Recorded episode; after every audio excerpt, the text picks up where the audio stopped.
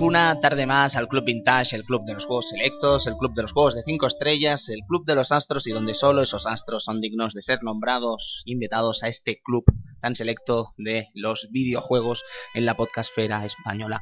Hoy es un placer además estar aquí en Málaga, en Torremolinos, estar en el Weekend Play, con un programa muy especial sobre un videojuego muy especial que además si no hubiese sido por él probablemente hoy no estaríamos aquí. Lo hemos dicho muchas veces esto en el Club Vintage, lo hemos comentado con muchos títulos, pero sin duda este es el más capital y el más importante para que ese deseo y ese elemento que decimos de no estar aquí se haga absolutamente realidad. Hoy estamos con Eduardo Polonio Gutiérrez. Edu, ¿cómo estás? Pues muy bien y con ganas de, descubrir ese, pedacito de historia que, es este juego, ¿no? Ese, pedazo del principio de, de, toda esta historia. Génesis del videojuego, podríamos decir, y no estaríamos exagerando. Amigo Cristian Sevilla. Pues muy bien aquí, ¿no? Mm, en directo, todo muy bonito y de hablar un poco de, este tema clásico, este tema con lo que nació todo. Ah, bueno, bien, bien. Estamos casi spoileando ya el asunto, ¿eh? Y señor Joshua, ¿qué tal? ¿Cómo estamos? Muy buenas tardes, señor. Eh, retro, entre, eh, retro entre amigos, eh, venimos a Málaga y evidentemente queremos tener a nuestros amigos con nosotros. Y es un, placer tenerte aquí, Joshua. Muchísimas gracias. Vamos a hablar un poquito de estos juegos en blanco y negro que son el principio de todo, todo, todo, ¿eh? Bien, bien. Otro datito más y servidor de ustedes, Tony Piedrabuena, que se enorgullece estar en una tierra que adora, y lo sabéis, lo adoro, estar aquí en Andalucía y es un auténtico placer. Así que sin más, amigos, casi que vamos a empezar con este programa, vamos a empezar con este club que os aseguro tenemos muchas ganas de retomar. Vamos con ello.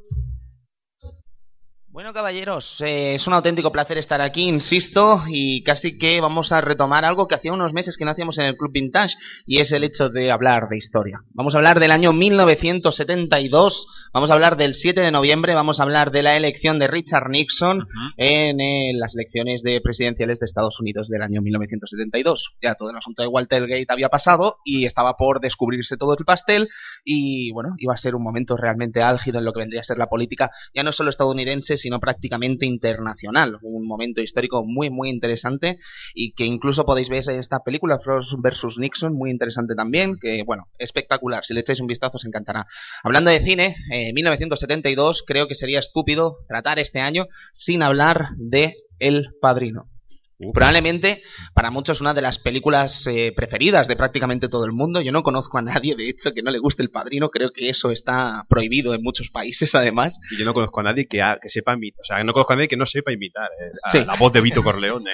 Exactamente. el, típico pesado que imita la voz de... Sí, era, era como la voz del torrente de los años 70. Puede totalmente, ser, puede totalmente. Ser, puede ser, pero salvando las distancias a un nivel bastante grotesco, así que pido mm. perdón por hablar de comparar Santiago Segura con, en fin. Eh, Marlon Brando, además, como bien sabréis, ganó el Oscar ah, por su interpretación en El Padrino, interpretando a Vito, Corleone, y bueno, el Oscar no lo recogió, lo recogió una indígena americana. Pero al, final, era India, de verdad. Eh, eso mm, lo estábamos hablando el otro día en Facebook, que vi este momento, no lo había visto jamás, este momento en el que entregan el Oscar, y parece ser que la polémica vino porque en realidad no era indígena americana, sino que era una especie de actriz con descendencia india Cherokee juraría que era, pero que tampoco era o sea, la mestiza, más bien era mestiza. La, polémica era que no que era la India la que venía a recoger, o era el pobre, el hombre que no. Esto es el Club Vintage, estos son las patatas de Christian, ¿sabes? Ahora te comienza a meter el, patatón, ¿sabes? De si era indígena o no era indígena, Christian, que da igual. Que la es una noticia, tenemos que comentarla. Bueno, ya está. Sí, sí, fabuloso. Vamos a hablar de música, vamos a hablar de Fragile, vamos a hablar de Yes, eh, un disco que nos encanta, quizá por culpa de Jojo's Bizarre Adventure, el ending, eh, Roundabout Edu que además eh, es la primera pista, pero qué discazo, ¿eh? Sí, sí, temazo. Bueno, yes, eh, en su línea, la verdad es que me gustaba mucho y a, día de hoy tiene reviva, eh, o sea, este tipo de música nunca se acaba, o sea, no, todo, no, no, no, todo el mundo puede volver a escuchar música de los de los 70, de los 80 y de los 60, de los 60 que no pasa que no pasa nada y siempre encuentras encuentras cosas nuevas siempre y la verdad es que mola bastante. Tenemos, tenemos mucha suerte de tener tanta música, tanto cine y tantos videojuegos tan magníficos que nos permiten indagar en el pasado y seguir disfrutando muchísimo de ellos. En cuanto a deporte, hoy vamos a hablar de nuevo de un deportista español, pero vamos a hablar de una auténtica leyenda de la nieve. Vamos a hablar de Francisco Fernández Ochoa, que ganó el slalom especial y la medalla de oro en los Juegos Olímpicos de Invierno de Sapporo.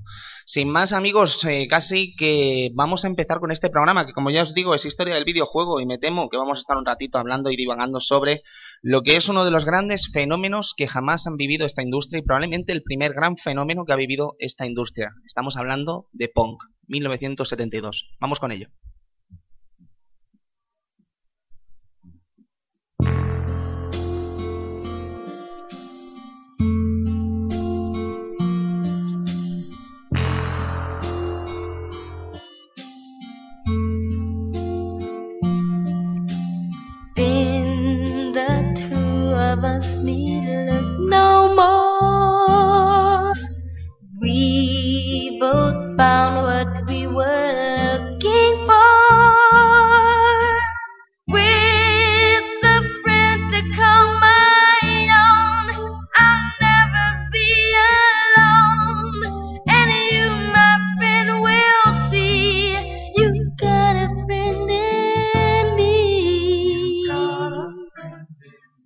Habéis escuchado esta, esta- este sonido clásico de Pong, evidentemente, pero me temo que a la hora de la verdad eh, estar todo el programa con esta, estos sonidos fabulosos va a ser un poco pesado, así que hemos decidido, como ya hicimos en, en su día con Jack Tramiel, eh, poner música del año 72 y en este caso, con lo que nos gusta Michael, hemos decidido poner el disco Ben de Michael Jackson, año 1972, Michael Niño, evidentemente, y en fin, es un gran disco que si lo habéis escuchado seguro que sabréis que es magnífico y que lo disfrutaréis muchísimo, ¿no? De ese momento Jackson 5, etcétera, muy, muy interesante.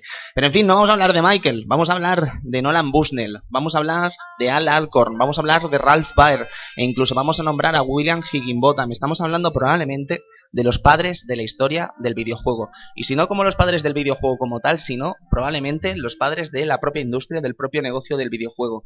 Creo que Pong es el juego, o podría ser el juego más conocido del mundo, tranquilamente. Creo que es un juego que ha pasado de generación en generación y que todos, incluso los más jóvenes, saben perfectamente y han visto, quizás por la televisión, quizás por el cine, por lo que sea, eh, estas barritas devolviendo la pelota con la red en medio y con el, puntua- el puntaje arriba.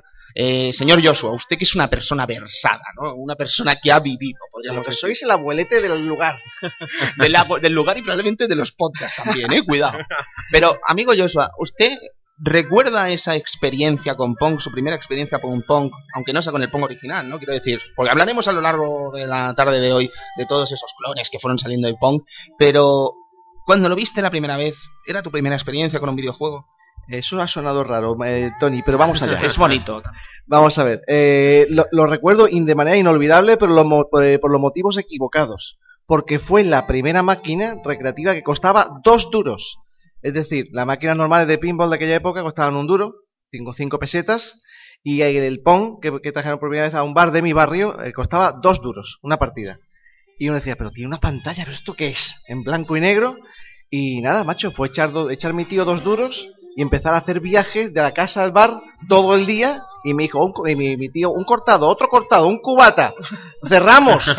y allí seguíamos. Y todos, hasta el último duro del cambio que, que- que sobraba, todo, todo iba para el Pong, en aquella pantalla en blanco y negro, inolvidable. Qué curioso además lo que tuvo que ser vivir algo así, ¿no? Quiero decir, vivir el momento de la interactividad entre algo que hacías con la mano y lo que estabas viendo en pantalla, ¿no? El hecho de mover eh, la barrita y ver que se estaba reproduciendo en pantalla, ¿no? Es algo que incluso a la propia gente que probó el juego en su momento le, le volvía loco, ¿no? En el sentido, pero esto exactamente desde dónde se está retransmitiendo, ¿no? Es como la gran frase. Totalmente. Contarlo ahora es que suena tan ridículo, pero sentíamos que estábamos jugando con el futuro.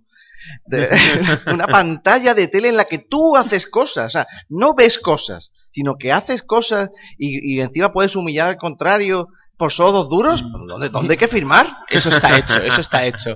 Digamos, eh, bueno, no sé si querréis decir algo al respecto de Pon, caballeros. En fin, es que es un icono. Sí, sí, sí, digamos que han sido muchos años. Hemos... Yo, por mi parte, he jugado a Clónicos y maravilloso, ¿eh? Yo tenía en casa también una de estas consolas clónicas en su Sí, momento. creo que más Sí. o menos. Antes de tener el Commodore, el fallecido Commodore, que no duró ni un año. Eh, la verdad es que recuerdo que mis padres tenían una máquina de estas de multideporte y tal, ¿sabes? Sí. Que además era producción española, creo recordar. Con el tiempo lo estuve investigando. Pero vamos, que al final es eso, que era una forma barata, además, lo que vendría a ser el Pong TV, que después hablaremos también largo y tendido de ello, era una forma barata como de llevar el futuro a tu casa, ¿no? Al menos el futuro del entretenimiento electrónico, ¿sabes? Era muy interesante. Sí, sí, sí, sí. Edu, Sí, yo también he vivido este juego por, por eso, por clónicos, por tal. Evidentemente, en casa en esa época, bueno, cuando yo nací y tal, ya, ya tenían, ya tenían ordenadores más, ordenadores personales de la época o directamente cuando ya podía jugar más, ya, ya tenía una NES. Pero sí que es verdad que, que esos clónicos siempre, siempre han estado ahí. Fantástico, pues eh, al final, si os parece bien, caballeros, podemos comenzar con esta magnífica historia. Podemos empezar a hablar de lo que es Pong, de lo que es Atari y de lo que fue a lo largo del tiempo y de la historia de estos 70 y 80.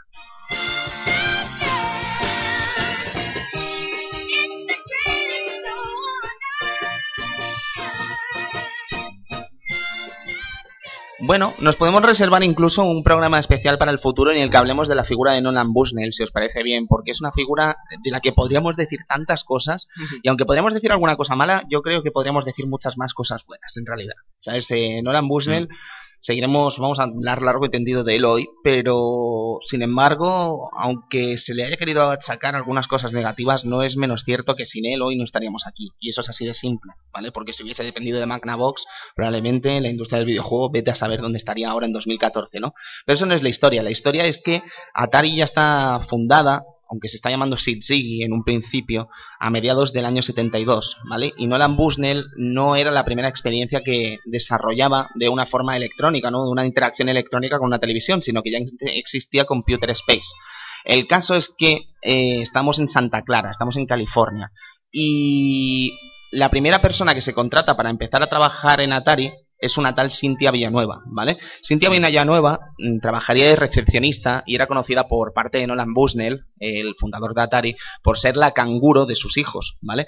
La cuestión es que podemos decir que Nolan Bushnell es una persona que siempre ha querido aparentar, siempre, siempre, siempre ha querido aparentar. Y la, lo que es el objetivo de Cintia Villanueva en esta empresa es exclusivamente coger el teléfono para que Atari parezca una empresa seria, no es para otra cosa. O sea, es para aparentar, Ahí sencillamente. está, ahí está.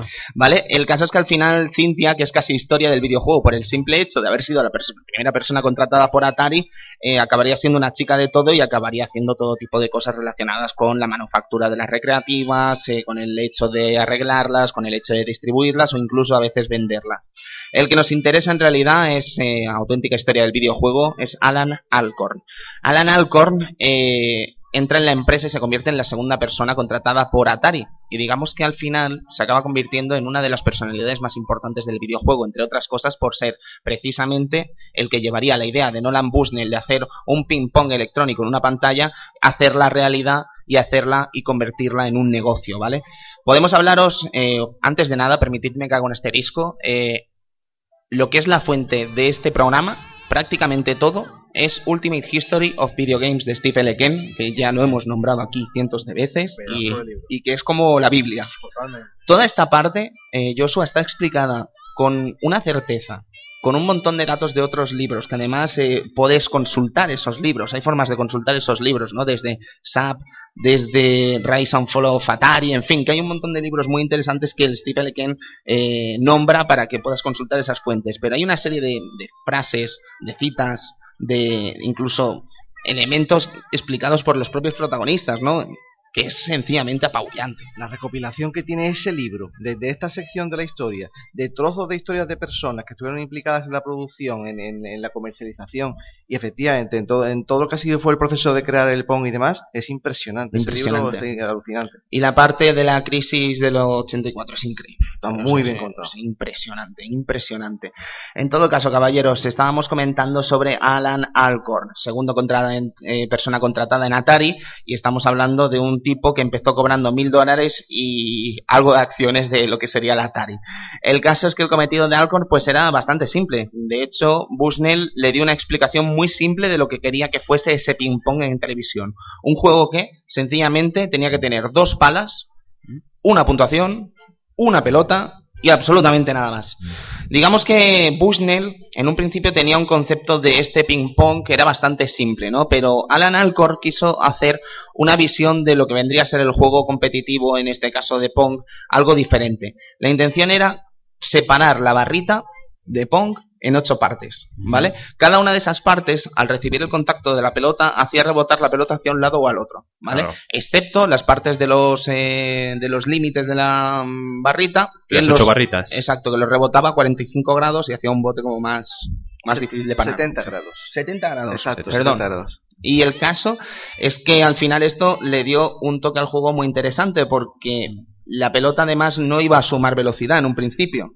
Eso fue una propia idea de Alan Alcor, la que sumase velocidad. Es que son esas pequeñas cosas las que hacen el juego. Claro, Claro. porque imagínate lo que habría sido el ping-pong en un principio sin esas ideas, ¿no? Habría sido un concepto como más... mm, menos salado, vamos. El del señor Baer, pero ya, ya entrarás en eso. Sí, ¿verdad, ya Tony? entraremos, ya entraremos, no es problema.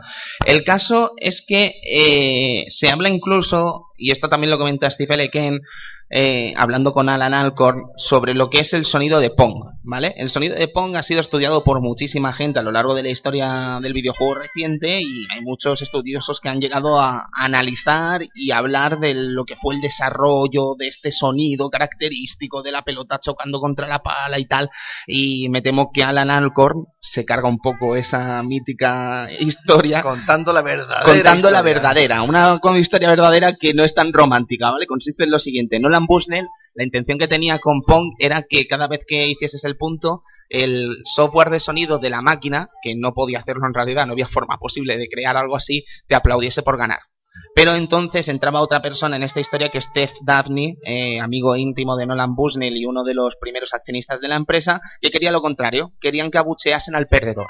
¿Vale? Alan Alcorn se quedó del palo, pues mira, ni te voy a hacer a ti el caso, ni te voy a hacer caso a ti, voy a hacer lo que me dé la gana. Y cogió el sintetizador y consiguió en cosa de mediodía, más o menos, el encontrar ese sonido característico de Pong, ¿no? Rompiendo un poco el mito. El caso es que nos comenta Ken además que el primer Pong eh, corrió por una televisión Hitachi blanco y negro de 75 dólares que compró el propio Alan Alcorn en California y bueno, y básicamente le colocó una caja de madera para que ésta se fue, estuviese alta, ¿no? Para que pudiésemos jugar sin tener que rompernos el cuello, básicamente. Eh, lo que es el prototipo de Pong tardó tres meses en realizarse y Bushnell todavía haría unos cambios cuando por fin Alan Alcorn tenía lo que era el primer prototipo de Pong que enseñó a Ted Daphne y a Nolan Bushnell. Básicamente lo que hizo Nolan fue llamarlo Pong, ya quedó bautizado el videojuego eh, ante- antes de noviembre del 1972 y además añadió lo que vendría a ser las primeras instrucciones de la historia de una máquina recreativa. Avoid missing ball for high score. Ni más ni menos. Creo que estaba absolutamente claro el concepto, ¿no? Bueno, eh, tenemos que hablar de un capítulo mítico de esta historia y es ni más ni menos que la historia de la taberna de Andy en Sunnyvale, en California también. Esta taberna estaba regentada por un tal Bill Gatis. Digamos que esta, esta taberna era muy conocida por parte de Nolan Bushnell y, y Al Alcor. Iban mucho por allí, eh, la tenían como una especie de taberna bastante rural, podríamos decir, de una forma amable, ¿no? Y sí que era verdad que estaba muy frecuentada por gente joven, ¿no? Entonces era casi un campo de pruebas para la propia Atari, que a lo largo de los años los prototipos aparecerían siempre en esta taberna, en la taberna de Andy Cap. El caso es que estamos en septiembre del año 1972 y cogieron el prototipo de Pong que antes os hablaba, lo pusieron encima de un barril antiguo de vino que en handicaps lo usaban como una mesa, básicamente, para poner las copas allí. No es algo tan extraño en España, de No, no, hecho. no, la verdad que no. Y los curiosos eh, se encontraron con eso, con una televisión bastante particular, con unos mandos bastante curiosos también, ¿no? Que iban como con ruedecitas y tal, que tenías que ir moviéndolo y tal, aunque no sé cómo sería en España, supongo que sería exactamente sí, igual, sí, se, ¿verdad? co- se comercializó con los botones rotatorios, efectivamente, con potenciómetros rotatorios. Y el caso es que, bueno, la gente se acercaba, echaba la moneda, veía lo que pasaba. Primero iba una persona, se daba cuenta que era una experiencia para dos, entonces tenía que entrar otro. Y a lo largo de esa misma tarde, eh, Nolan Bushnell y Al Alcor se cogieron dos cervezas, se sentaron y empezaron a ver lo que estaba pasando, ¿no? Cómo estaba generándose prácticamente la industria del videojuego en escasos minutos. Qué momento, ¿eh? ¿Qué momento? Haber vivido ese momento, ¿te imaginas? Wow. El caso Y robar la máquina. y robar la máquina y. Creo que esta máquina, no sé si me podréis corregir, pero juraría que esta máquina todavía existe, este prototipo, y que de hecho está dando la vuelta al mundo.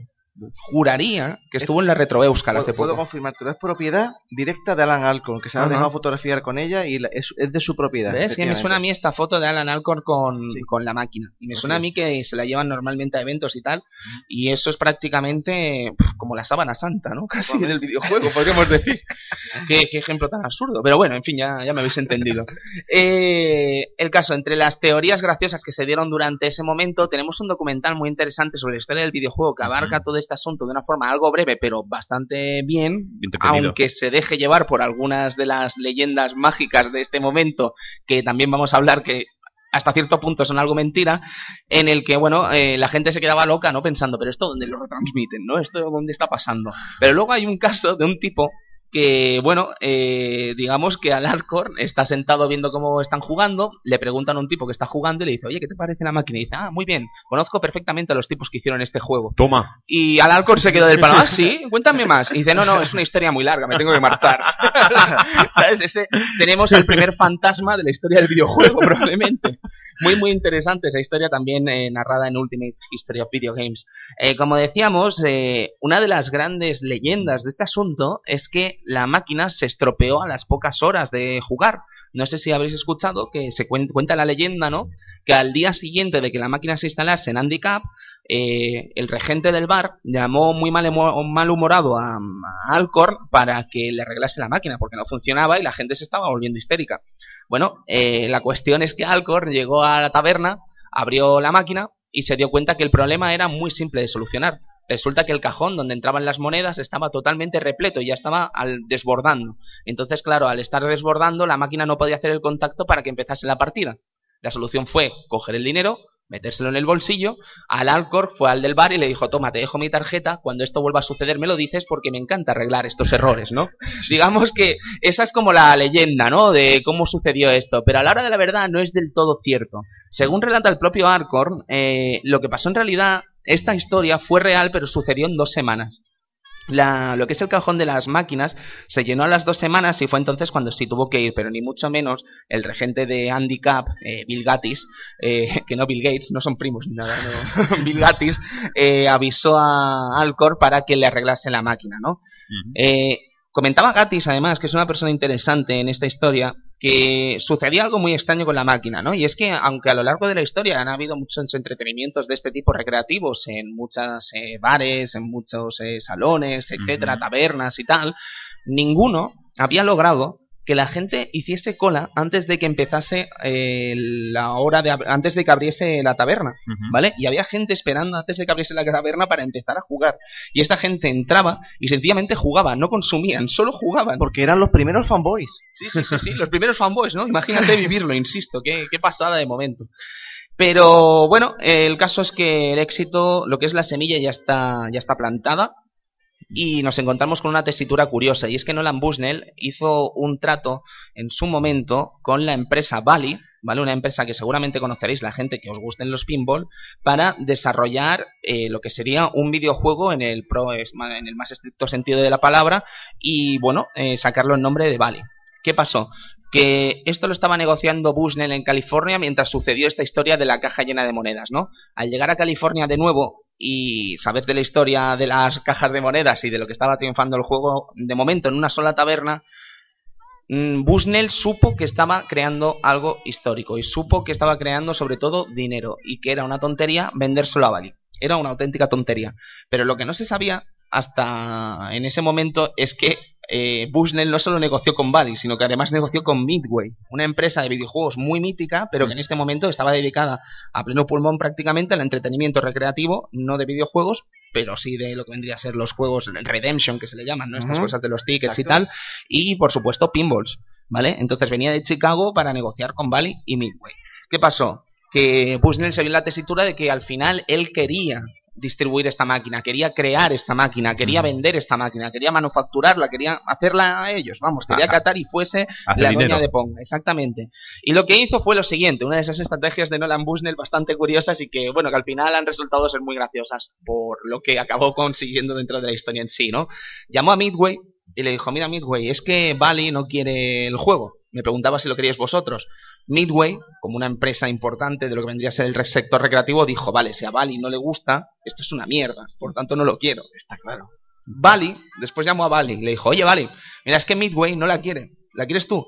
Bali pensó, joder, si Midway no la quiere, esto debe ser una mierda, no la quiero. Y entonces así surgió el vendría a ser la exclusividad con Y esto, me la quedo. Exactamente. Eh, el acuerdo con Bali pues se cerró pues con otro juego. Ahora no recuerdo cuál fue, no sé si fue el Monster, el, el, Truck Knight, si no me equivoco, pero vamos, el caso es que Pong se lo quedó Atari básicamente y no tuvo que vendérselo ni a Bali ni a Midway. Y casi que con esto pues empezaba a, lo que sería la historia de Atari. La historia de Atari sería muy interesante además eh, tener en cuenta un problema muy importante ah, en lo que es eh, la- lo que es la recreativa en, la de- en el siglo XX prácticamente, ¿vale? El hecho de que aquí en España tuviésemos una mala percepción de las recreativas, malas en el sentido de que las relacionábamos salones recreativos con ambientes bastante oscuros y tal. Que lo eran. Sí, sí, Sí, sí, con sí. cosas bastante chungas, ¿no? No era tan malo o no era tan chungo probablemente como Bueno, lo que el pasaba en Estados Unidos. De mi barrio sí, ¿eh? Pero es que en Estados Unidos las máquinas recreativas, amigo Yoso, estaban relacionadas con la mafia. Estaban relacionadas con la mafia. Y esto creo que también lo hemos contado alguna vez en el Club Vintage. Pero hay una historia muy curiosa eh, que, bueno, que en el año, en la década de los 30 se llegó a prohibir incluso los, eh, las máquinas recreativas, lo que vendrían a ser los pinball, las apuestas, las máquinas de apuestas y tal, en todo el estado de Nueva York. Pero eso no es lo que iba a contar ahora, después lo contaremos. Lo que sí que va a contar es que cuando Bushnell se da cuenta que tiene que crear la máquina, que tiene que crearla, eh, manufacturarla, venderla, etcétera, eh, se ve la tesitura de que primero tiene que hacer más grande la empresa Atari. Quiero decir, Claro. no puedes estar haciendo eh, máquinas y distribuyéndolas y tal en una, un almacén cutre. No, no, Entonces tuvo que ir a los bancos a pedir dinero para algún crédito para poder tirar abajo la pared de- de- del almacén contiguo y hacer un, un almacén bien grande y bien hermoso.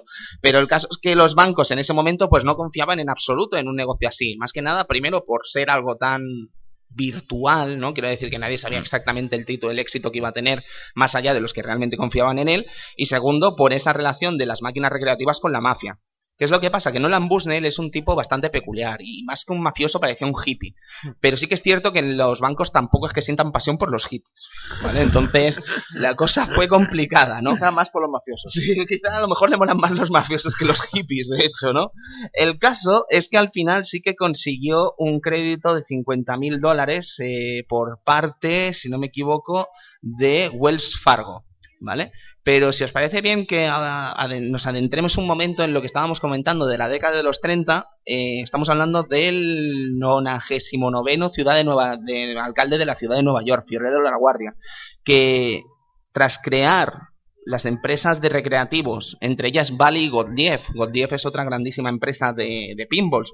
Unas máquinas que se llamaban Payout, ¿vale? Que vendría a ser una especie de pinball con tragaperras a la vez. Tragaperras no en el sentido de que salieran No. las ruletas y tal, sino en el sentido de que realmente era un juego de apuesta. Daban premio en metálico. Exactamente, ¿vale? O sea, eh, el hecho de crear una máquina en el que la habilidad y el dinero iban de la mano, eso jamás se ha hecho o jamás se debería haber hecho. Entonces era una malísima idea por parte de Bali Gottlieb que les acabó costando mm, cierto recelo, por ejemplo, en Nueva York, donde, como bien digo, hasta bien entrado los años 60, si no me equivoco, no se levantó el veto a estas experiencias recreativas. Es sorprendente ver incluso cómo intentaban darle la vuelta cuando hicieron máquinas de apuestas de caramelo. No sé si conocéis Sí. esa historia. Correcto, de hecho Gottlieb para evitar estos problemas eh, ofrecían que su máquina ofreciese caramelos, pero yo también tenía entendido que ofrecía tickets para No, es que, es que tú cogías esos caramelos, te ibas al tipo del mostrador y te lo cambiaba por dinero.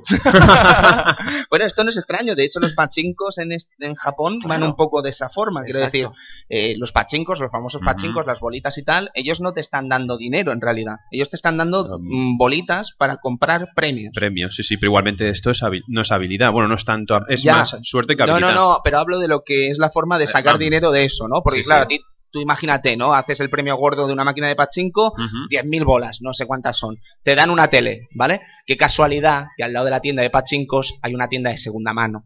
Ah, Vale, entonces vale. la idea es que tú coges la tele, la llevas a la tienda de segunda mano y el dinerico te lo metes calentito en el bolsillo, ¿vale? Como hacía el amigo Alan con, con el cajón. ¿Y, y cuántas bolitas necesitas para ganar una tele? No tengo ni idea. ¿Tú Te has jugado al pachinko? de- ¿Tú has jugado al pachinko? Sí, mira. Ah, mira que Mm, a- O sea, Eh, hubo la, la New Park intentó traer aquí las, las máquinas de pachinko. New Park intentó muchas New cosas. Park. Intentó muchas cosas, se fue a la mierda, claro. Sí, Sí, además daban tickets de estos de regalos, de, de peines de plástico, ¿no? Y estas ¿Hemos cosas. dicho alguna vez que New Park es de Sardañola? ¿Ah, sí? La sede, la sede está en Sardañola. Pues yo desde hace un montón de años, además. cuando yo jugaba al New, iba un- una vez cada dos años a Barcelona a jugar al New Park de las Ramblas, era, era como ir a, la Meca, macho. Vaya, no, no, y además el New Park de las Ramblas a lo largo de los 90, no veas, han tenido cosas muy bestias, ¿eh? entre ellas el juego este de realidad virtual, que hasta hace bien poco estaba todavía. Sí, y, Sí, el, sí. y el Racer en, en mural, en pantalla de Buah, 10 metros. Eso está todavía, de hecho. No me lo digas. No, espera, lo quitaron Creo que creo no, ya, ¿no? ya no final. Sí, sí. Es que las Ramblas de Barcelona está un poco extraño, el New Park de las Ramblas. Eh, digamos que han cerrado toda la parte de los dos pisos de arriba Uy. y ahora el sótano sí que sigue... Hay máquinas todavía, Hmm. pero no lo lleva gente de New Park precisamente. Ah. Y el caso es que está un poco extraño, sí, pero el, fe- el- lo que fue el Ridge Racer Full Scale Hostia, estuvo tío. hasta hace bien poco. ¿eh? era increíble. Sí, ¿eh? sí, sí, era una experiencia absolutamente única. Lo comentamos en el programa de Ridge Racer en su momento, Sí, Sí, este- sí, sí, sí. esta especie de cochazo, ¿no? Cochazo real con pantallaca que te Uh. mueres y jugando al Ridge Racer, pero como un auténtico caballero, vamos, como un auténtico caballero. Bien, estábamos hablando, eh, y vamos a volver, si os parece bien, al presente, entre comillas, ¿no?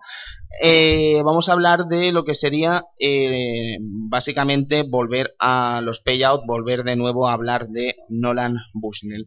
La sociedad veía esas máquinas con cierto recelo, como decíamos hace un momento, y aunque su uso, por ejemplo, en las jukebox, lo que eran las máquinas estas de poner música y tal, no eran nada extraño en los bares y tabernas de la época, la realidad es que entre la gente levantaba ciertas sospechas, ¿no? Entonces los bancos no querían dar. Como decíamos, 50.000 dólares de crédito fueron entregados por parte de Wells Fargo y al final lo que hicieron fue tirar eso, ¿no? La pared del almacén adyacente y crear una empresa, un almacén bien grande para Atari que, eh, bueno, pues comenzaron a operar.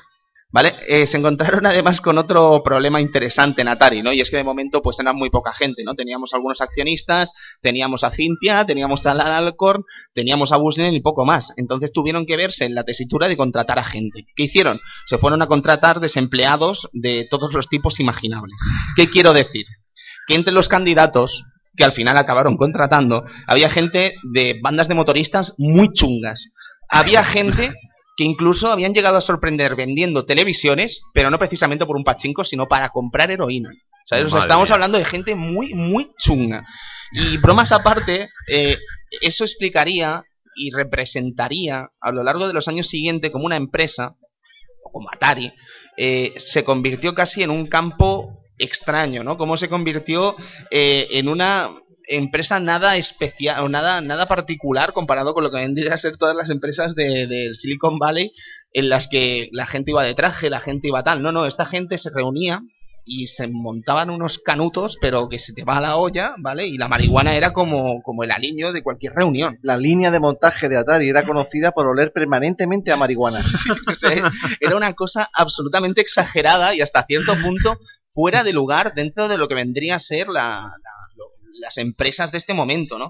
Al final estamos hablando de que Atari fue una de las empresas más lucrativas de- del momento. eh, la que creo que fue la empresa más rápida de la historia en general, mil millones de dólares, lo que sería un billón de dólares, y en fin, que, no era poca cosa. Pero bueno, después hablaremos incluso un poco de gente importante como es Wozniak y Steve Jobs, que como bien sabréis estuvieron relacionados con Atari y tienen una historia curiosa con Ann Alcorn. Eh, de hecho, Steve Jobs siendo, como fue una persona bastante particular también, decir que sentía devoción por Al Alcorn y por eh, Nolan Bushnell y que Steve Jobs sienta respeto por alguien, eh, quiere decir que son de una entidad bastante importante. Y eso que le obligaban a ponerse zapatos. Sí, sí, sí, sí, sí. Pero luego hablaremos de estas cosas, que hay cosas interesantes sobre Wozniak, que, bueno, viene a interpretar el papel de Wozniak, que todos conocemos, ¿no? Y Steve Jobs, que, en fin, que es interesante. El caso, caballeros, volvamos a Pong ahora sí. Eh, cada máquina costaba 300, entre 300 y 400 dólares, pero el negocio estaba en que las vendían a 1200, ¿vale? A lo largo de noviembre de 1972, que fue cuando empezó la, la com. Fabricación de estas máquinas, se hacían 10 máquinas al día normalmente, ¿vale? Pero ese olorcillo sospechoso que había en las empre- la empresa provocaba que, bueno, que las máquinas no fuesen excesivamente buenas, ¿no? Y el test de calidad, pues, brillaba por su ausencia y era un auténtico desastre. Bueno, mm, digamos que las máquinas comenzaron a volar de costa a costa de los Estados Unidos. Empezaron por San Francisco, el primer pedido fueron 10 máquinas para San Francisco, siguieron por California, por toda California, evidentemente, y acabaron eh, enviando máquinas por todo Estados Unidos para después pasar a hablar de lo que vendría a ser una un- todo el mundo vendiendo máquinas Pong y todos los videojuegos que irían desarrollando Atari a lo largo de esos próximos años, ¿no? Bueno, eh, a finales de 1973, por ejemplo, estamos hablando de que Atari ya había fabricado 2.500 máquinas y las había vendido, y que en 1974 esa cifra se había disparado más de tres veces. Prácticamente ya cualquier bolera de Estados Unidos tenía su Pong, si no tenía varios además. Así que bueno, esto vendría a ser como la historia de Pong, ¿no? Pero sería muy injusto, y creo que la historia ha sido muy injusta muchas veces, cuando tú hablas de Pong y te olvidas de una persona muy importante en su desarrollo y en un punto de esta historia que mucha gente acaba obviando. Y es la historia de que Pong es un plagio. Pong es un plagio y esto es. probablemente no sea ni exagerado, es objetivo. Quiero decir, es que es imposible, aunque Nolan Bushnell creo que sigue negándolo de hecho, que Bushnell idease este juego porque este juego ya existió antes. Es muy fuerte en realidad. Yo creo que sabes lo que pasa, Tony, que Ralph Baer es exactamente lo contrario de la, de la, de la figura em, Egocéntrica, podemos decir, bonita, sí. llámale bonita, llámale espectacular del mundo del videojuego. Ralph Baer es, es un técnico, es un hombre un tanto de, de trato desagradable, pero es un genio, maldita sea, y es el creador de ese, de ese juego y de otras muchas cosas, ¿no? Sí, sí, sí. Vamos a hablar, si os parece bien, de Ralph Baer. Vamos a poner en situación este personaje. Personaje que nació en 1922 en Alemania, con todo lo que ello conlleva, y que de hecho sigue vivo. ¿Vale? O sea, es una persona muy, muy mayor ahora mismo y está en buen estado de forma, está bastante bien para la edad que tiene, ¿sabes? Y es un orgullo que, que, que esta entidad del videojuego siga viva y siga entre nosotros. Es un, Afortunadamente le han dado una medalla Sí, hace, hace- hace dos años. Ah, O- Obama se la entregó. Ah, Obama le entregó una medalla. Yo Una sé que en medalla, sí. 2005 Bush le entregó una también al mérito. de- Es, es que se- creo que saben que va a morir de un momento a otro. Eh, Dios no lo quiera. Pero, ¿sabéis lo...? Bueno, mejor me lo reservo para luego, pues estamos adelantando muchas cosas. Vamos a empezar, si os parece bien, con eso. 22, eh, nació en el año 1922 en Alemania y en el seno de una familia judía. En plena adolescencia abandonó su país y tomó rumbo a Estados Unidos un par de meses antes de la fatídica noche de los cristales rotos. Ahí tuvo mucha suerte. Sus perfectos estudios se ven compensados en la Universidad de Chicago, eh, donde se graduó en Ingeniería de Televisión y durante la Segunda Guerra Mundial eh, participó de forma activa desde el bando europeo, desde el bando de los aliados, en las unidades de inteligencia europeas. Digamos que, bueno, eh, esto es un poco lo que pasó en cada una de las guerras del siglo XX, ¿no? Que tras acabar el conflicto, muchos se encuentran con que no tienen trabajo, con que lo único que han hecho ha sido participar en esa batalla y que obviamente tienen que buscar otra cosa, ¿no? Bueno, digamos que la suerte que tuvo Ralph Baer es que comenzó a trabajar para distintas empresas, todas y cada una de ellas dedicadas en su sector, ¿no? En la fabricación de televisores y acabó trabajando en una empresa llamada Loral. Allí realizó durante 1951 un primer proyecto para incorporar juegos interactivos para sus televisores, para los televisores de Loral. Los ejecutivos de la empresa no les gustó la idea, dijeron esto huele a que dentro de 40 años podemos estar nadando en dinero y la verdad es que a mí me da un poco de cosa, ¿no? Mejor no. Pero el caso es que los ejecutivos de la empresa pues eh, la acabaron rechazando, ¿no? Y con la idea bajo el brazo, eh, Ralph Baer no se rendía, eh, pasó por el frente militar, ingresó en Sander Associates y bueno, va ascendiendo poco a poco hasta llegar al jefe de departamento, donde acabaría desarrollando distintas tecnologías para radares y sistemas de monitorización. La cuestión es que esta empresa, Sander Associates, además es que casi es una empresa que, aunque tuvo un principio en el que se dedicaba sobre todo a elementos eh, para guerra y tal, o para el futuro, para un futuro hipotético de esa guerra fría que parecía que acabaría llegando, perdón, eh, la cuestión es que eh, era una empresa que sobre todo se dedicaba a crear patentes y venderlas. ¿Vale? Un negocio que incluso acabó eh, creando, si no me equivoco, Ralph Baer unas 70 patentes en toda su vida, unas 70 ideas que lo llevaron incluso a convertirse a, a mediados de los 60, juraría también, perdonad que no tengo este dato, como mejor inventor del año en toda una ciudad como Nueva York. ¿Vale? O sea, cuidado, cuidado. Bien, el caso es que en 1966, durante uno de sus viajes en autobús, aparece la musa, ¿vale? Junto a un boli azul y una libreta, su inspiración comienza a redactar un documento histórico que representaría a grandes rasgos lo que es hoy en día un videojuego y lo que es hoy en día mm, juegos corriendo en una televisión, ¿vale? En esa libreta además definiría, atención, estamos hablando de 1966, un sistema de electrónico de bajo coste de unos 20 euros más o menos, que al conectarse a la señal de vídeo mostraría distintos juegos que pueden ser jugados con un mando dedicado especialmente para dicho menester. Baer, además, ya comenzaría a labrar la historia del videojuego, siendo acción, deportivo, educativos y puzzles los primeros grandes géneros de las jugables de la historia. Eh, la cuestión es que estamos hablando ya de que Bayer está edi- editando a mediados de los 60 y está pensando en lo que vendría a ser la forma de vender videojuegos eh, que tenemos hoy en día, ¿no? La forma de vender software y hardware. Y luego los visionarios son otros, ¿eh? Sí, sí, sí, sí, por supuesto, sí. Vamos a tener mucho tiempo de ver lo, lo- lo- lo dura que ha sido la historia y lo justa que ha sido al final, me parece. El caso es que a pesar de esos esfuerzos de Ralph Baer y por esa idea que estaba siendo fabulosa, Sander Associates tampoco ve con demasiados buenos ojos el proyecto y así que, bueno, al final, por mucho luchar y por mucho insistir, acaba siendo aceptada también por la posición que tenía Ralph Baer en esta empresa y muchos de sus compañeros se acaban de burlando, se acaban burlando del proyecto, ya que no son conscientes de lo que estaba pasando en ese momento. Eh, no obstante, ese prototipo acabaría saliendo y se crearía lo que sería el primer juego de Ralph Baer, ¿vale? Un juego llamado Chase Game. Chase Game consiste en dos puntitos que se van persiguiendo a lo largo de la pantalla, sencillamente, nada más. Eh, es primitivo, pero es prometedor, obviamente. Era la primera vez que podíamos ver eso en una tele doméstica. El primer duelo de dos jugadores en un videojuego se salda con derrota de Baer en mayo de 1967, otra fecha histórica que hay que tener en cuenta. Bueno, los progresos continúan en Sanders Associates y Baer acaban financiando todo este proyecto con 2.000 dólares y asignando a un muy competente equipo de ingenieros para que trabajen a órdenes de, de Ralph Baer.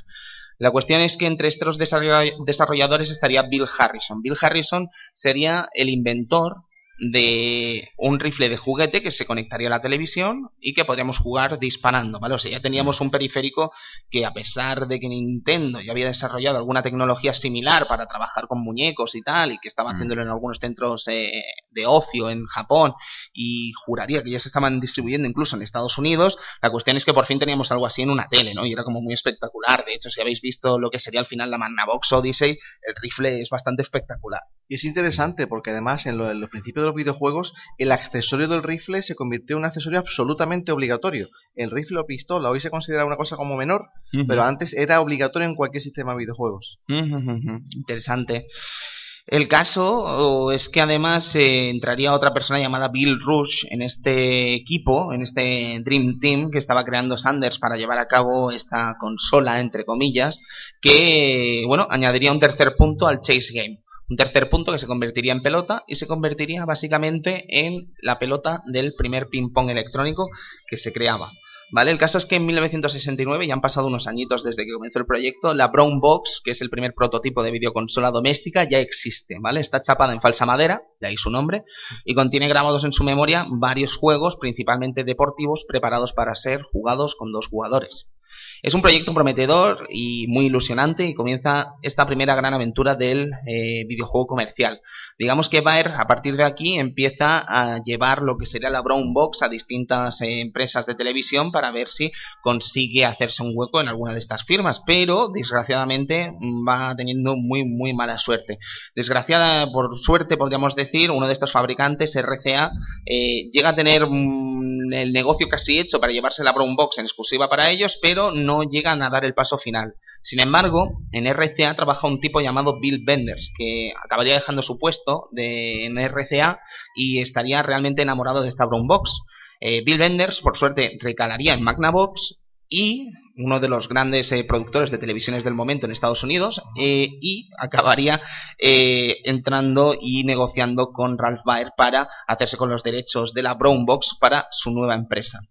Eh, todos quedan impresionados con lo que es la demostración de este invento, porque todavía no lo había presentado la Magnavox, y Jerry Martin, presidente de Magnavox, se hace con todos los derechos y la exclusividad de la comercialización de Brown Box. Probablemente, caballeros, y esto es casi un debate, lo que acabó convirtiendo a Magnavox Odyssey, que fue el nombre final de la Box cuando salió a la venta, fue el hecho de que solo funcionaba o solo se podía jugar bien en pantallas de Magnavox. ¿Vale? Es curioso además que esta máquina funciona de una forma muy peculiar, ¿vale? Y es que, claro, lo único que puede hacer técnicamente son puntos en pantalla y tú interactuar con ellos. Entonces se tuvieron que imaginar o tuvieron que pensar cómo hacer que dos puntos o tres, en el caso de la pelota de tenis, fuesen divertidos dentro de un videojuego en una pantalla. La cuestión fue que se le añadió unas pequeñas, eh, unos pósters así como transparentes que se ponían delante de la pantalla de la Magnavox y jugábamos a ciertos juegos, ¿no? Por ejemplo, el de tenis está clarísimo, pero teníamos otro que además os recomiendo el vídeo del Angry Nerd, que probablemente lo habréis visto, donde analiza la Magnavox Odyssey. Buenísimo. Sí, es muy, muy bueno, en el que se ve claramente esto que os estoy explicando, ¿no? Por ejemplo, había uno de asustar, que era una especie de casa, casa encantada, en la que de golpe aparecía el puntito blanco detrás de una ventana y tenías que buscarlo, ¿no? Eh, consistía en buscarlo. El puntito. Sí, luego había un juego estúpido también de una ruleta en el que teníamos que girar la manivela hasta que cayera en la ruleta y si salía negro ganabas y si salía rojo pues perdías. Y te daban hasta las moneditas de plástico y todo, era un poco absurdo, pero era divertido, ¿no? Quiero decir, se estaba creando realmente la historia del videojuego aquí.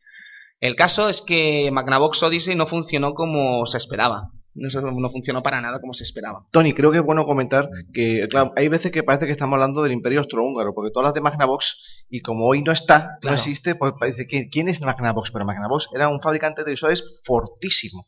Es decir, eh, en la, eh, estamos hablando de una época donde los, los fabricantes japoneses no existían. Eh, fijaros, RCA, una, una un monstruo americano, y Magnavox tenía, eh, tenía un, un que tenía llenas todos los, hogares eh, americanos de sus televisores. Entonces, la verdad que estaba, estaba relativamente bien planteado. Es decir, tiene usted esta máquina para jugar en nuestros televisores. Por lo tanto, nuestra máquina servirá para vender nuestros televisores. Pero desgraciadamente al final no acabó de funcionar así. Quiero decir que sí, que era obvio el negocio y parecía una buena idea en un principio, ¿no? Se estaba cimentando lo que sería la industria, pero ese probablemente, eso fue el problema, ¿no? Si Es que, los juegos, abierto... es que los juegos de la Odyssey apestan. Bueno, claro, era el principio, ¿no? Del juego doméstico. Es el, tenis, el tenis no tenía puntuación. Ya, ya, Tenías ya. que apuntarlo en un papel. Creo que tenía un marcador propio, si no me equivoco, ¿no? Ah, había que marcarlo de alguna manera, pero Sí, en, sí, pantalla no había ningún tipo o sea, de no, no, puntuación. en pantalla seguro que no, pero juraría que con la Odyssey te venía un papel de estos que ibas marcándolo tú mismo, ¿sabes? Era muy, Exacto, muy rudimentario, exacto. pero muy curioso también. Exacto. Pero el caso es que el concepto de ping-pong, de este juego de, de, de Magnavox Odyssey, era exactamente el mismo que el del Pong de Atari. Así es. Exactamente el mismo, es que no había mm, prácticamente ninguna diferencia. Probablemente sí que es verdad que el Pong era más depurado en el sentido de que tenías esta cosa de separar en ocho piezas la, Los- la, la diferencia de los rebotes, el Claro. tema de la puntuación, el sonido. la velocidad, Eh, era- porque eh, la Magnavox Odyssey, cuidado, no tenía sonido. No, señor. Exactamente. Así que digamos que el concepto era exactamente el mismo, pero desde Atari se había refinado. Mucho. ¿Vale? Pero es obvio que estamos hablando de patentes que pertenecían a Sander Associates y que pertenecían también a Magnavox y que eran de Ralph Baer. Entonces, cuando a finales del 72 se están viendo el éxito de Atari y de Pong, digamos que esto no acaba de gustar en absoluto a la gente de Sanders, ni a los de Magnavox, ni a Baer. Y empiezan un litigio bastante interesante y muy, muy, muy histórico de lo que, bueno, de Magnavox contra Atari por los derechos de Pong. El primer gran litigio de una serie larguísima de litigios en el mundo del videojuego. Sí, sí, sí, por supuesto. Y el caso, además, es que, bueno, evidentemente desde Atari lo niegan todo, ¿vale? Atari no quieren saber nada de esto porque dicen que, bueno, es una idea suya y que ha sido una casualidad y que aquí Santas Pascuas que no ha pasado nada, que yo no he visto nada, ¿vale? Eh, digamos que los abogados comienzan a, a investigar al final qué es exactamente lo que pasó, ¿vale? Y lo que pasó es que tenemos que irnos al año 1972, tenemos que irnos a marzo de 1972, si no me equivoco, en las que, bueno, eh, tenemos a un Nolan Bushnell trabajando todavía con Nutting Associates, haciendo este Computer Space que comentábamos al principio del programa y que en algún momento podríamos dedicarle, insisto, un programa a Nolan Bushnell en el futuro, pero, eh, bueno, digamos que en esa estaba presentando este Computer Space en una feria de San Francisco, si no me equivoco, y eh, digamos que en esa misma feria de San Francisco se estaba presentando lo que sería la Magnavox Odyssey, eh, que estaba dando vueltas por todo Estados Unidos, ¿no? El caso es que aunque Nolan Bushnell niega en todo momento y juraría además que sigue negando que esto sucediese, ¿vale? No vio el juego, según dice. Pero revisando el libro de visitas de la gente de Magnavox, Tela. encontraron un autógrafo, Nolan Bushnell, ¿vale? Entonces era la prueba de que realmente Nolan Bushnell sí que había estado ahí y que realmente sí había visto eso. Probablemente entró y no lo vio, pero el caso es que estaba ahí y es muy probable que sí que lo viera. Sí, sí. Y es muy probable que lo viera en- a principios de 1972 y en abril se le encendiera la bombilla y comenzase a desarrollar el Pong. O sea que parecía clarísimo que realmente sí había violado ciertas patentes y tenía que hacerse un juicio, tenían que llevarse esto a los tribunales de Estados Unidos. ¿Qué es lo que pasa? Que la Atari de este momento no es la Atari que sería a finales de los 70 Para nada, no tenía ni un duro. no es el monstruo absurdo que está con Warner asociada y que, en fin, que, podía enfrentarse con cualquiera. No, no, en absoluto. Estamos hablando de una Atari que todavía, a pesar del éxito que estaba teniendo, era muy, muy modesta. Y bueno, digamos que eh, Nolan Bushnell tuvo que ceder y decir que bueno que tenían que llegar a un acuerdo con Magnavox para eh, poder seguir usando la tecnología y poder seguir sacando partido a lo que vendría a ser eh, Pong. Magnavox acabó pidiendo 1,5 millones de dólares, ¿vale? Por las licencias que estaban violando en este momento. Eh, obviamente Bushnell y sus abogados eh, tuvieron que negociar para lograr rebajar la suma porque no tenían ese dinero en ese momento. Y la cuestión es que Odyssey en este momento tampoco estaba funcionando como se esperaba, lo que estábamos hablando antes. Y es muy probable que ni siquiera Magnavox tuviese muy en cuenta lo que realmente estaba deparando el mundo del videojuego y cómo iba a seguir en el futuro. Así que esta circunstancia acaba provocando un trato muy favorable para los californianos. Eh, al final lo pudieron pagar y el show de la industria del videojuego pues prácticamente comenzó con este litigio. Sin embargo, hay algo que es muy triste de esta historia y es el hecho de que Baer, por culpa de este litigio, acaba quedando en segunda fila. Y de hecho, el propio Baer en The Ultimate History of Video Games comenta que tuvieron que pagar una licencia de precio muy bajo. O sea, la gente de Atari tuvo que pagar una licencia de precio muy bajo, mm, pocos cientos miles de dólares, por una cifra que ni siquiera recuerda y que si en Magnavox realmente supiesen lo que iba a pasar con la industria del videojuego muy poco después, pero que muy, muy poco después, ni 24 meses después, no se habría permitido de ninguna de las maneras. De hecho, hay datos, aunque Bayer no se acuerde de este dato, hay datos que sitúan esa cifra en los 700.000 dólares, que, bueno, en realidad era un número alto para Atari, pero suficientemente abarcable, y más si tenemos en cuenta de que Bushnell estaba totalmente convencido de que iba a ser un videojuego de éxito y que realmente iba a romper barreras. El caso, eh, el caso nunca llegó a los juzgados, nunca. En 1976 se encontraban en las escaleras de los tribunales de Chicago para empezar este litigio. Bushnell y Bayer se dieron la mano y llegaron a un acuerdo. Lo que pidió, lo que perdió Bayer en ese momento fue la potestad y el título, importante título, del padre del videojuego. Algo que con el tiempo se ha ido recuperando gracias al estudio de su figura y la propia cronología del videojuego como tal. Creo que ahora la historia es un poco más justa. No sé cómo lo veréis. Sí, sí. O sea, quiero decir que ahora la historia realmente ha sabido reconocer a Ralph Baer todo lo que se le negó en un principio. Mm. Sí, un poco tarde, Sí, sí, sí. pero sí. Lo último que he leído es que Bushnell reconoce a Baer como padre del videojuego Sí. y él es padre de la industria Sí, del sí, sí. videojuego. Puede ser, pero es que hay una, una anécdota curiosa, ¿no? Y es que parece ser que en un CES, no sé si fue el de 1978, eh, se da una circunstancia peculiar, ¿no? En la que se encuentran eh, Nolan Bushnell, el propio Ralph Baer y el, el director de marketing de Atari en ese momento, ¿no? Y la relación entre Bushnell y Baer es cordial, ¿vale? No tienen ningún problema. Pero Bushnell presenta a Baer a este tipo de marketing como el padre del videojuego, ¿vale? La respuesta de Baer, sonriendo, siempre ha sido una persona muy afable, le dice algo así como, espero que esto que acabas de decir también se lo digas a la prensa, porque sé que no lo haces, ¿sabes? Es que eso al final fue un tanto injusto, ¿no? El que se llevó las portadas de Rolling Stone, el que se llevó las portadas de Forbes, siempre, siempre fue Nolan Bushnell y Ralph Baer quedó en la sombra, con mucho dinero, cierto, pero en la sombra. Y es una auténtica desgracia y al final creo que, como decíamos, eh, creo que hemos sido, hemos conseguido, ¿no? Hacer justicia un poco entre todos en esta historia. Nolan, aunque comentábamos que, perdón, Bushnell, eh, perdón, este, estábamos hablando de Baer, eh, considera a Nolan Bushnell, sobre todo más que como el padre del videojuego, lo considera, como decía Joshua, el padre de la industria. Pero habla de él en Ultimate, en una de las declaraciones que recoge Steve Lecken, como más que un desarrollador, realmente como un cliente, como un licenciatario. En realidad, si nos lo paramos a pensar, no deja de ser cierto. Pero, exacto, mm, le reconoce al final eso, la industria, puso la industria en el mapa y sin él nunca se habría hecho dinero con esto. Básicamente es eso. mm, el gran éxito, y no creo que nadie lo niegue, obviamente, pero el gran éxito de lo que es el Pong obviamente viene por un plagio de, de Nolan Bushnell y de Atari. Probablemente Al Alcor ni siquiera sabía de la existencia de este tenis. Seguro que no, porque seguía las instrucciones de, de Nolan.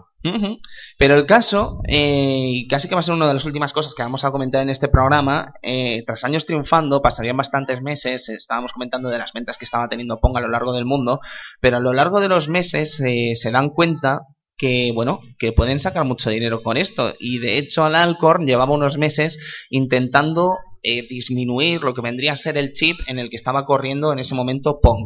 De tal manera que se pudiese vender en una cajita y poderlos conectar a las televisiones. Es así po- como nació básicamente este concepto del Pong for TV, ¿vale? Además, en 1976, en agosto, Fairchild, una empresa llamada Fairchild Camera and Instruments, saca al mercado un nuevo sistema de videojuegos llamado Channel F, eh, que bueno, viene a ser la primera vez que se venden software por separado de la consola. Channel F, además, no sé si lo habréis visto, es una consola un tanto extraña, ¿vale? De una forma un tanto peculiar, que arriba tiene una especie de triángulo que se lo quitas y eso es el juego, ¿no? Entonces vas poniendo los triángulos encima y tienes un juego nuevo. Pero era la primera vez que una empresa realmente se, se, se atrevía, ¿no? A lanzar lo que era software más allá de los propios juegos que podía incluir la máquina dentro de su caja. Y eso también despertó hasta cierto punto curiosidad dentro de Atari, ¿no? Y quisieron intentar y intentaron llevar a lo que vendría a ser el mundo del videojuego este concepto del software y el hardware, ¿no? De videojuegos. Entonces, tener eh, más allá de las propias recreativas, un negocio que ellos estaban sacando mucho dinero y que en el futuro incluso sacarían más, porque Atari en los 80 también, a pesar de la crisis, en los arcades sí que estuvieron muy, muy, muy decentes. Eh, lo cierto es que intentaron llevar el ocio doméstico a las casas de los estadounidenses, ¿vale? Entonces, eh, los que vendrían a ser estos home tennis que estábamos hablando, eh, iban a ser de momento el nuevo negocio. Eh, digamos que la intención de estos home tennis eran eso, vender en cajitas lo que vendría a ser un juego que se conectaba a la televisión y básicamente lo que intentaron en un principio era que alguien, alguna tienda importante de deportes, se aliase con ellos para poder vender estos juegos en esas tiendas. Eh, lucharon mucho y al final consiguieron llegar a algunas tiendas de deportes estadounidenses que sí le hicieron un hueco y que se convirtieron prácticamente en los vendedores únicos de este juego en Estados Unidos. Pero es que parece ser, y esto seguramente, yo tú te lo recordarás, eh, lo que fue a los finales de los 80 y principios de los 80 y casi durante toda la década de los 80 en realidad, eh, lo que es el concepto del Pong for TV o el Home Pong o Home Tennis o como queráis llamarlo, eh, fue totalmente plagiado en todo el mundo. Es que los Pong caseros eh, eran de las máquinas más fáciles de copiar y de, y, de, y de hacer. De hecho, tú has comentado antes que tenías un Pong en casa español. Sí. Había la tira de fabricación española. De hecho, te- había, hay diversas, diversas marcas españolas como TRQ que fabricaron Pongs, Pongs, Pongs clónicos para tener en casa. Y realmente era, eran baratísimos de fabricar, de copiar. Y bueno, inundaron el mercado a un precio absolutamente bajísimo. Y el caso es que no solo fue en España además, sino que si nos paramos a mirar lo que fue el mercado en Estados Unidos, el Angry Nerd hace un vídeo muy interesante, Edu, en el que reva- revisa ¿no? estos Pong for TV. Sí, ahí podíamos ver varios tipos de Pong, Pong para Pong rollo en parejas, eh, Pong que las Que la- barras se pueden mover para todo, para todo el campo, Sí. etcétera, etcétera. Habían cosas muy interesantes y habían desarrollos muy interesantes de este tipo de Pong que a lo largo de la historia pues eh, acabaron dando la razón a esta gente que intentaron innovar con Pong, ¿no? El que comentaba el Angry Nerd, por ejemplo, este que iba girando de izquierda Sí, a derecha era espectacular. Cambiaba el juego absolutamente. Sí, sí, es un poco random también, ¿eh? Ya. Era muy random. ¿eh? Pero tenía su estrategia, Edu. Quiero decir que ofrecía cosas que quizá no ofrecían otros juegos de este tipo. Pero es que el Pong ese que permite adelantar la raqueta hacia adelante es un puntazo, porque te permite ser el portero. Es decir, paras la pelota, ah, te adelantas y la rematas tú mismo. Sí, sí, sí, espectacular. Y luego, evidentemente, se inventaban sus cosas, ¿no? No solo en los Pong TV, sino que incluso la propia Atari, como comentábamos antes con Steve Jobs, Breakout, básicamente es una creación de Steve Jobs, como aquel que dice, ¿no? Intentaban hacer sus distintas eh, cambios u opciones para que ese juego de Pong pareciese otra cosa distinta, ¿no? Y así nacían juegos como hockey, como básquet, fútbol, etc. correcto. Bueno, aquello, aquello de fútbol había hecho la imaginación. Sí, sí. Eh, había un rugby que era una serie de, de- de como siete, ocho palas juntas. Lo- no sé si lo recordáis, como Mm, completamente no. inju- injugable. sí, sí, sí. Bueno, eran todo, eran todo tema deportivo, pero realmente la, la imaginación al poder, ¿eh? Ahí no, no había manera de ver un jugador ni ver nada, pero bueno, tenía su, tenía su gracia. En el caso, amigos, y casi que acabando con lo que vendría a ser esta historia de Pong, eh, lo que sería este Pong for TV, que obviamente acabó siendo importante y acabó siendo eh, prácticamente otra fuente de negocio inacabable para Atari, fue la semillita de Atari 2600 y de la entrada de Jay Miner a la empresa de Estados Unidos. Así que en este caso, y creo que reservándonos para un futuro, un futurible programa dedicado a la crisis del videojuego americano, mm, podríamos dejarlo casi que aquí, ¿no? Pero sí que podríamos hablar, si os parece bien, un poquito de lo que es Pong y podríamos hablar un poquito de lo que es el juego en sí, ¿no? Porque al final es que tampoco, sin desprestigiar, ¿eh? Sin que suene peyorativo ni mucho menos, pero Pong ahora mismo analizarlo suena hasta redundante, ¿no? Porque qué diablos vas a decir de Pong que no se haya dicho ya, ¿no? Pues muchas veces yo suelo decir de Pong que es la, la jugabilidad llevada a su, a su extremo. Es do- dos raquetas mm, con píxeles como puños, ¿vale? Eh, un- una pelota y la puntuación, ¿no? Y aguantar el tirón. Yo creo que, ese, que es, esa es la magia que tiene. Nosotros cuando hacemos la, la reunión en la Cultura Cueva y demás, siempre terminamos, el- siempre hacemos un campeonato de videojuegos y hay veces que lo hacemos cronológico, pero lo hagamos de una manera o de otra, siempre la final es dos personas jugando a Pong. Siempre. De hecho, creo que tenemos que hacer hasta un anuncio, porque mañana creo que hacemos el campeonato del mundo de Pong aquí en Retro Málaga. directamente. Estáis todos invitados a participar mañana. ¿A qué hora será, amigo? Pues yo creo que vamos a hacerlo de 11 a 12 de la mañana. De 11 a 12 de la mañana en la parte de arriba de Retro Málaga, que no lo hemos dicho, que estamos también en Retro Málaga y eso nos parece auténticamente fabuloso. ¿Cómo está yendo, Joshua? Ah, muy bien, muy bien. Muchísima gente. Te- te- tenemos, tuvimos la conferencia de Aspiri, hemos tenido conferencia de Locomalito hoy y muchísima gente ha venido. Y como yo siempre digo, ¿no? La parte más divertida es cuando ves niños de 7, 9, 10 años jugando a Pong. Y dices, para esto, para esto ha merecido, ha valido la pena. Y el caso es que mañana, pues eso, eh, por parte de Retro Entre Amigos y el Club Vintage, pues tendremos este campeonato del universo de Pong. Sí, Así porque que- creo que no, no- lo más probable es que no haya ningún otro en todo el mundo. Exactamente, yo creo que no se ha hecho ninguno este año, así que lo vamos a hacer nosotros, qué carajo. Venga, ¿Sabes? Lo vamos a anunciar ahora mismo por Twitter y el que se venga, pues que se venga. hecho. Ya nos pensaremos el premio. Yo, como mínimo, puedo ofrecer pagar la comida, ¿sabes? Que tenemos tickets. Suena Así bien, que- suena bien. Ah, es algo, Pagamos ¿eh? en tickets. Es algo. Tipo, eso, pero que es una especie de Hombre, pachinko, un- hombre. una especie de pachinko, pagamos Sí, en claro. tickets. Sí, sí, bien. sí, sí, son 10 euretes de comida que te ahorras, ¿eh? O de pronto, Eh, así que eh, bien. cuidado, cuidado, cuidado. Bien, pues eh, chicos, eh, Pong. Maravilloso. No, la verdad es que es un juego que, hombre, Juan, es un juego para disfrutarlo con un amigo y la verdad es que te pega, te puedes pegar un vicio y pasarlo bien y, y- y humillar al rival de decir, mira qué malo que eres que no me ganas ni a esto. Eh, la verdad es que es un juego que eso no, o sea, ¿cómo, cómo puede divertir un juego solo con, con dos paletas y una pelota? Y ahí te, te demuestra que, que los videojuegos a veces, siendo lo más simple del mundo, te puede, en aquella época no, evidentemente, ¿no? Pero ahora mismo como un juego simple te puede, te puede dar un, un buen rato de, de diversión. Eh, Es mágico, Cristian, lo que realmente se consiguió con este capítulo de la historia del videojuego y lo que acabó siendo. Sí, sí, además totalmente de acuerdo en esto y además eh, el hecho de que es un juego que se ha recordado siempre. Es normal ver en alguna comedia, en alguna serie como ejemplo Los Simpsons. Los Simpsons habrá tenido un montón de clichés Sí, y de de hecho, gadgets. en de- temporada 2 o 3, creo que en el primer Joder. Street House of Horror, que se ve a March, a Homer viendo cómo juegan al Pong los extraterrestres y dice, esto está más desfasado que Dios. Y estamos hablando del año 92 o 91, ¿sabes? Imagínate, ¿no? Sí, sí, pero da, da hecho que es el hecho de que es el principio de un videojuego forma parte de la historia y que es un juego que siempre se recordará.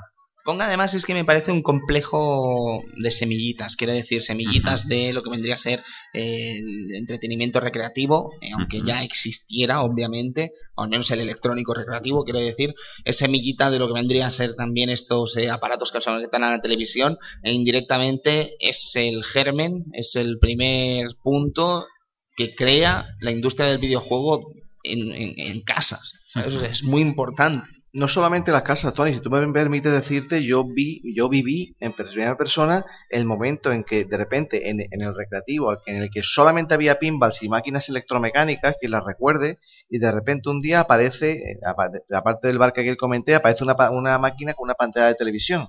Y en un plazo de un par de años, solo había máquinas con pantalla de televisión. Es decir, eso, eso, eso si no hubiese estado ese PON abriendo ese camino y la gente haciendo lo que hacíamos para jugar, eso no hubiera pasado. Es eh, maravilloso. O sea, me parece una historia sencillamente genial. Es que es una pasada ver cómo ha evolucionado esto, quiero decir, ¿no? Y lo que ha ido avanzando a lo largo de la historia del entretenimiento electrónico. Es sencillamente fabuloso. Pero esto es Pong, esto ha sido este homenaje que le queríamos dedicar a todo un clásico del videojuego, probablemente el ma- más, grande clásico del videojuego. Y de cara a los próximos Club Vintage, decir que me parece que vamos a tener uno esta semana. Sí, ¿no? No debería ni decirlo, porque después Sí, no lo podremos hacer y vete ¿eh? a saber qué pasa.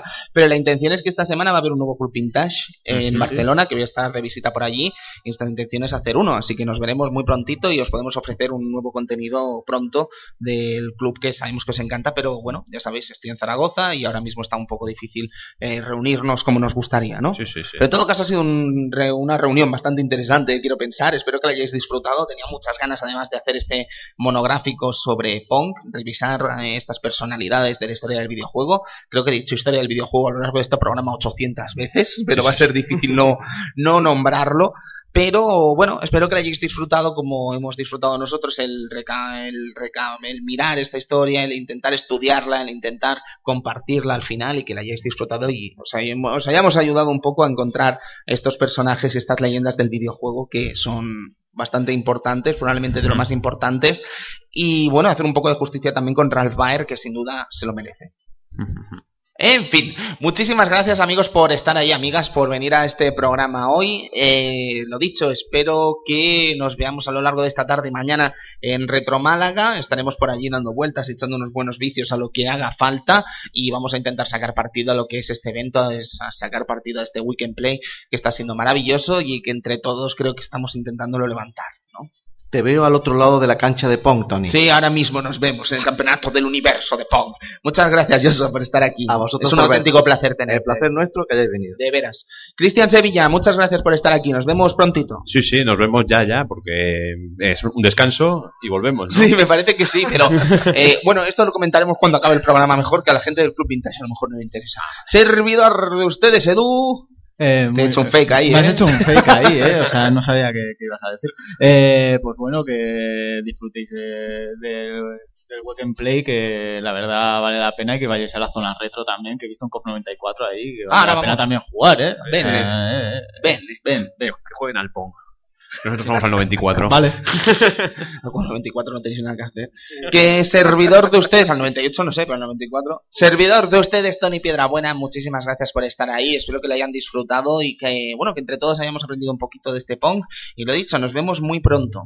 Espero que nos veamos muy pronto en iTunes, en Evox, donde haga falta caballero y que disfrutemos de los juegos clásicos como disfrutamos siempre de ellos. Así que lo dicho, muy prontito aquí, el Club Vintage. Muchas gracias a todos por venir. Gracias.